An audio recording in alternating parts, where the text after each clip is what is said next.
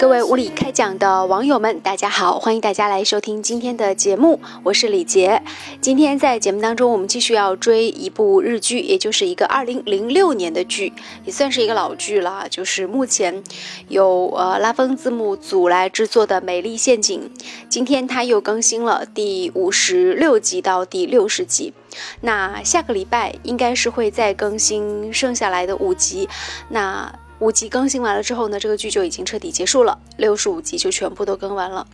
应该来说，这是我从二零一五年到二零一六年到二零一七年，我个人觉得说是我看过的，呃，虽然不能说一定是最好的一部日剧吧，但一定是非常深得我心的一部剧，而且是一部我一定在。未来的日子里面还会反复看的剧，因为很多集我都无数遍的看，而且看了有一两遍的时间。为什么它值得反复看？因为对于像我这样的，呃，希望将来也希望创作一些编剧作品的人来说，这个剧里面的很多这个写作方法，其实都是蛮适合作为编剧来进行一个学习的。它虽然是一个六十五集的剧，但是它的剧情非常的紧凑，而且每到每一集虽然只有二十分钟啊，但是二十几分钟演到结尾的时候，一定又是一个小高潮，然后同时呢又是一个悬疑的地方留给你，所以每一集都会让人很期待看到后面一集的剧情。我很难想象下个礼拜看到最后更新的五集出来之后，那我的生活我觉得会陷入一片空虚吧。因为有时候你就像吃到一个特别好吃的东西，或者是看到一个特别好看的电影之后，呃，读到一本特别喜欢的书之后，内心的那种空虚感，这种感觉是来自于说你一下子再找不到更好吃的东西、更好看的剧、更好看的书。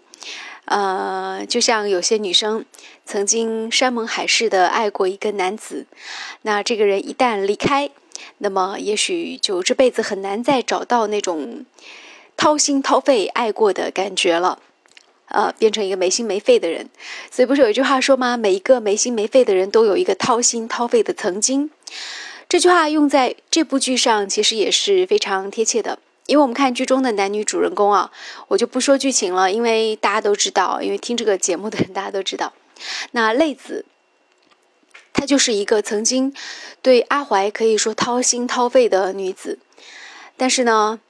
为什么到现在变成一个没心没肺的这种感觉？是因为她曾经经历了感情当中巨大的背叛、伤害。这个男子甚至一度啊，想把她送到监狱当中去。而且给他污上了杀人的污点罪名。尽管那个人不是他杀的，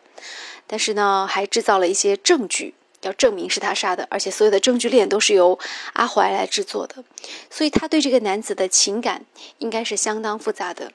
他人生里应该没有这么爱过一个人，但是应该也没有被一个人这么陷害过。嗯，这是泪子对于阿怀的感情，但是。无论怎么样，他的整个眼睛和心又无法离开这个男子。也就是说，直到阿怀出狱进入他的世界之后，他基本上都不再买珠宝了，因为他所有的视线、所有的关注点都在那个男人身上。其他的衣服啊、化妆啊什么的、珠宝啊什么的，他都不再感兴趣了。这是说到泪子对阿怀的感情。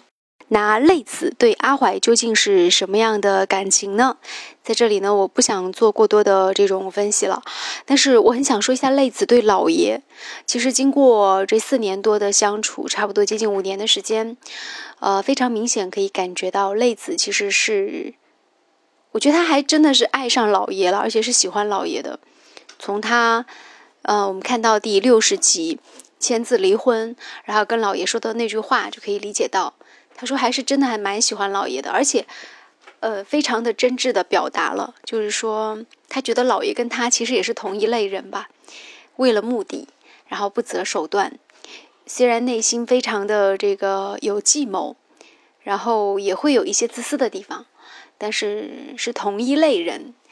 所以我觉得倒是看到这里，觉得泪子对老爷还是挺有感情的。”嗯，说完了泪子，我们来说一下阿怀。泽木怀对于泪子和对于小林分别是什么样的感情呢？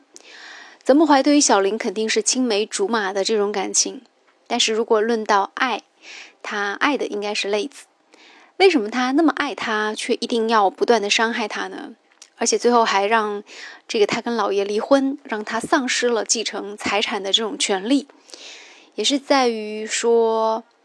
我觉得泽木怀有一种很变态的心理。用日本的这种分析就是，他很喜欢女主角泪子，但是他又希望能够控制泪子的只有他一个人，他要剥夺泪子的幸福，但是他不希望这个事情假别人之手。所以，当合作对手能是要和磊子发生关系的时候，他也阻止了。他的爱非常的自私，他自己得不到，他也不希望别人能够得到。他甚至不希望别人加害这个女主角，就算是杀了你，也要我自己亲自动手。这是一种怎样变态的感情啊！好，呃，马上还有五集就要结束了，故事即将走向大结局。大结局怎样，我们就不做过多的揣测了。我们把一切都交给编剧吧。在这里，真的要为这个编剧点个赞。据说当年零六年这个剧在播的时候，就是呃，他创下了五间剧的一个历史的最高的收视记录。这个是非常可以理解的，因为这个剧实在拍的太走良心了。我已经有一点语无伦次了，大家发现我讲话的时候有点大舌头，所以今天就分享到这里，期待期待期待期待后面的五集，期待大结局，也为即将到来的大结局感觉到非常的惆怅，因为接下来我该看什么剧啊？拜拜啦。